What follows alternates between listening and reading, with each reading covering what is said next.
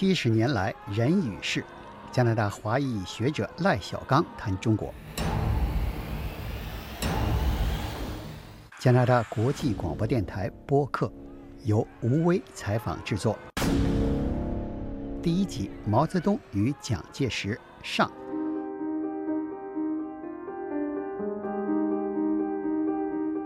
牛津大学中国问题研究中心历史系叫 Rana Meter，他在一个叫《现代中国简述》A Short Introduction of Modern China，二零零四年出版的这么个书里这么想，他说呢，他说如果我们有相信有灵魂，我们可以这样设想：蒋介石与毛泽东的灵魂在中国的上空游荡，蒋介石看到现在的中国会不住的点头微笑。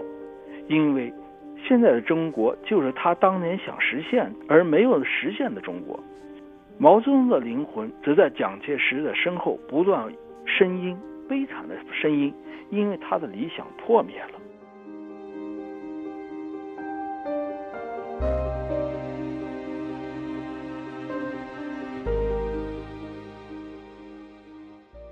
首先，他们两个人呢都是二十世纪两个巨人，两个人呢。互相厮杀，在他们生的时候，他们俩厮杀；死了之后，他们的鬼魂还在厮杀。你为什么这样说呢？为什么说鬼魂还在厮杀？因为蒋介石在台湾的位置在往下降，而蒋介石的声誉呢，在大陆往上涨。因为对于大陆来说，蒋介石是一个无法回避的人物。而且现在，蒋介石是一个把两岸连接起来的不可缺少的人。你要是去蒋介石的故乡溪口去，你会看到那个地方人仿佛回到了民国时代。那里面有大量的蒋粉，蒋介石的崇拜者，都是 volunteers 志愿者，谁都不知道从这哪来的，都穿的民国时代的服装，一天天的站着呢。我两年半前去那的时候。我看到一个人和我这样照片上见的蒋介石是一模一样，穿着蒋介石当年的服装，把我吓一跳。哦，那这都是蒋粉自己在那里自发的，就是是一些志愿者在那里自发的扮演蒋介石，或者是说扮演蒋介石，创造一个那样的气氛。对，而且当地的对于蒋介石非常的一种尊敬。我们这是开一个研讨会，后来一个要看蒋戏。蒋家的戏，实际上在这个戏中间是在歌颂蒋介石。而几年前的时候呢，一三年的时候，在重庆开个会，那是和哈佛大学、社中国社会科学院、哈佛大学等等几个大学，由重庆市委宣传部办的。办了之后呢，我就问他当年市委宣传部部长，我说你们这办的真好啊。他说对我们是陪都文文化。重庆和几个大的直辖市相比，没有特别的东西，独特的就是抗战时期是陪都，所以呢，我们就是陪都文化。嗯，我说你们这做的是一定是做的是中央特高兴的事情啊，但是对呀，我们做的是中央想做又不便做的事情。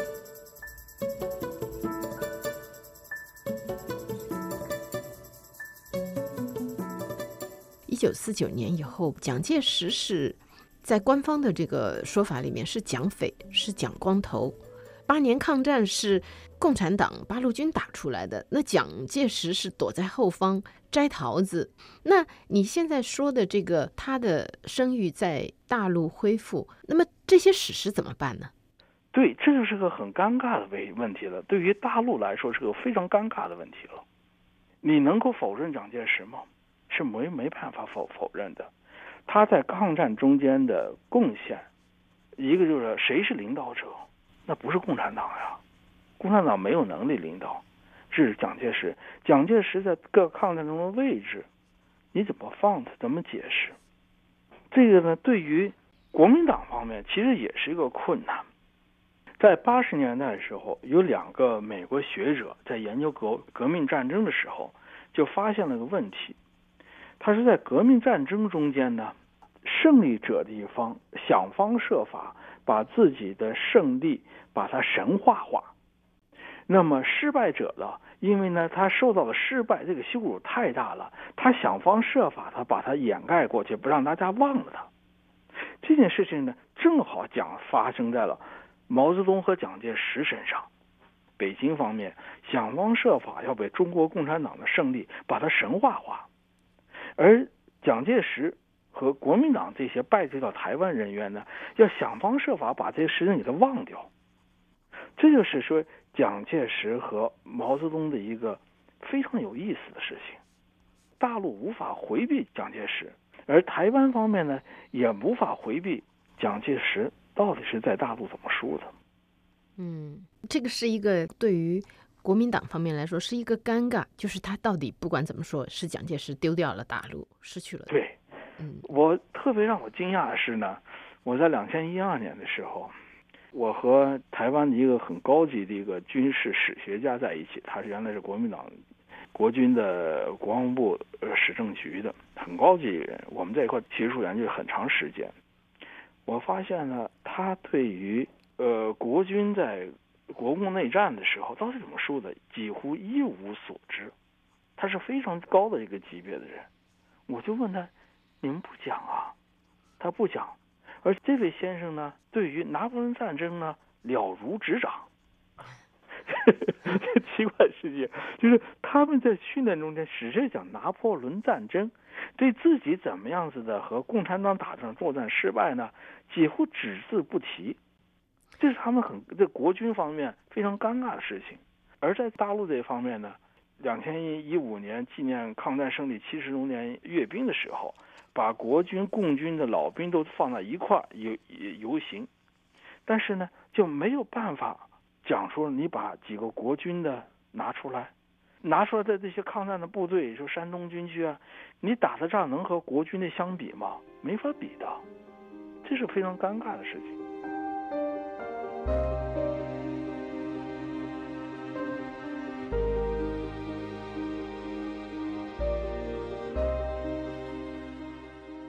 让我印象特别深的一个，就是，呃，毛泽东见尼克松的时候说的话，是在尼克松回忆录里面讲的。毛泽东见了尼克松，当然很高兴了。这七二年二月份，就说呃欢迎你来。然后呢，再接着马上就说，他说你来了，有一个人非常不高兴。尼克松说那是莫斯科不高兴，那没关系，我们是围着国际缓和。他说不是不是，最不高兴的是是蒋委员长。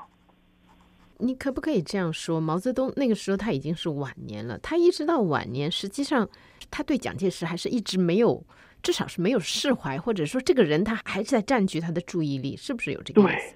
对，对，嗯，对。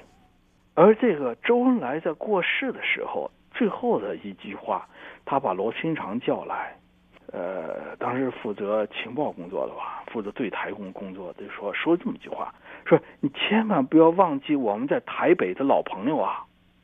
所以在毛泽东和周恩来临死的时候也没有忘记国民党，而在我们这些人呢，在北方长大的人，实际上是呢，国民党没概念了，不知道什么样。但是呢，对于毛泽东这一代，他没有忘。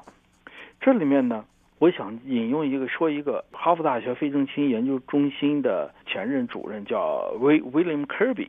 他说了一句话，他这么有一次上开会，他这么说，他说呢，蒋介石是中国历史上很少有的一个人，他在半年内收复了大部分中国，北伐战争的时候，他在十二个月之内就把大部分中国全都掌控了，又在一年之内丢掉了半个中国。就是抗战初期的时候，他把整个中国的东半部都输掉了，然后又在六个月内又恢复了大半个中国。就是抗战结束之后，然后再过了又在两年之内，两年半之内失去了整个中国大陆，但是呢，他的政权生存下来了。那么就在这个血腥的过程中间，反复过程中间，一个新中国诞生了。因此呢。没有蒋介石就没有新中国，这是威廉·科比说的。所以说呢，在蒋介石这个人是一个我们不可回避的人。现在我们当一旦触及到什么事情，什么事情，比如说现在的蒙古问题、边界问题，涉及到苏联的问题，我都发现蒋介石就在那个地方，这些东西都和国民政府有关系。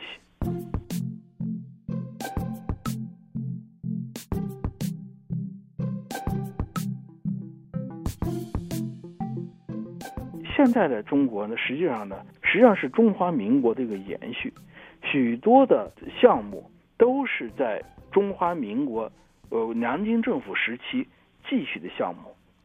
如果现在我们要对比一下，呃，四九年以后中华人民共和国实现的一些个工业化项目等等等等基础建设项目的话，你都可以找到在民国时期的影影子，很多项目都已经差不多完完成了。包括毛泽东时候的三线建设，三线建设实际上是蒋介石抗战大战略的一个更新版，所以这两者是不可分割的。但是，一方面不可分割，另外一方面彼此仇视。中国这方面当然不用说了，台湾那边也是啊，抓共谍、抓共匪也紧张了相当一阵的，就是双方还是一种非常水火不相容的关系。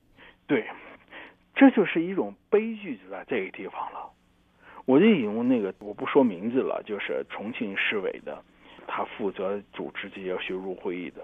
他到台湾之后就发现，国共之间，台湾和大陆，或者是国民党和共共产党之间，彼此记忆都是仇恨，都是杀戮。唯一一丁点能够共同的记忆的地方，就是抗战。但是抗战也是很短暂，那一段是不错。但是很短暂就过去了，又是杀杀戮。我引用另外一个台湾人的一个话说，他是从大陆过去的，他这么说：国民党和共产党是一卵双胎，互相想杀到对方，又杀不到对方。又过了多少年之后，发现呢彼此又互相依存。实际上呢，现在的两岸关系出现的是叫中华人民共和国保卫中华民国。啊，你解释一下。因为呢，你看现在台独的，尤其是到在呃陈水扁这个时期，他们想做的台独的，就是想把中华民国四个字去掉，改成台湾共和国，实现法理独立。实现法理独立就是要把中华民国改成台湾共和国，但是谁不敢去掉这四个字？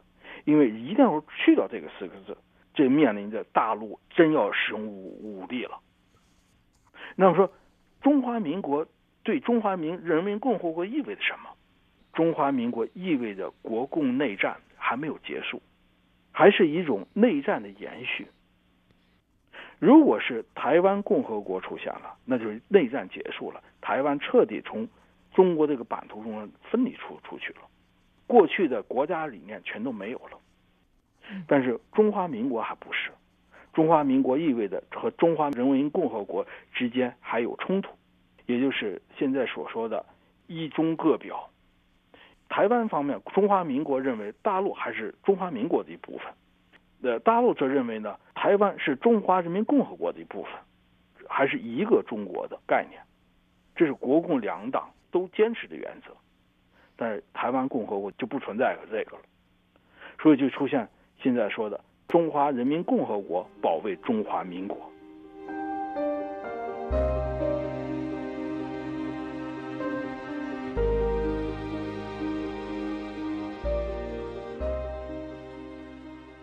你觉得在大陆官方对蒋介石的研究，既然对他的待遇或者是说对他的评价在这样升温，那么对他的研究或者是说正式的承认有没有什么变化呢？呃，现在大陆有一个唯一的一个叫蒋介石研究中心，在南京大学和浙江大学，一个中心两个地方。现在的负责人应该是陈洪明教授，他是两边都在跑。大陆是允许研究蒋介石，但是是受控制研究。他就是大陆这个政策的很很尴尬的一个地方，就是一方面呢，蒋介石不能没有，但一方面又不想你过多的去讲蒋介石，因为一旦讲到蒋介石一方，他一定有反共这一方面。一旦反共的话，那么中国共产党的政权基础就要受到到质疑。可是呢，你不能不去研究蒋介石。因为蒋介石是中国历史上一个是一个重要人物，重要的没有他就没有现代中国历史了。为什么这样讲呢？因为他首先他和中国共产党的兴起两个是在一个相辅相成、紧密的贴在一起的。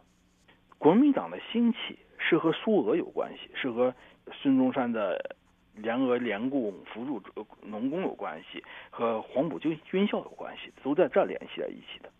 当我们谈到黄埔军校，谈到了中国共产党的兴起的时候，你就那方面就是国民党蒋介石。当谈到抗战的时候，就没有办法回避国民政府，因为共产党的军队八路军，它是叫国民革命军第八路军，它是属于国民革命军，属于国民政府领导下的，它始终是这样子的关系的。而且后来的一系列事情，包括金门炮战、呃南海问题，尤其南海问题，都和台湾密切相关。这个两个，这是一种。叫悲剧也好，还是一种宿命也好，它就成为这样子了。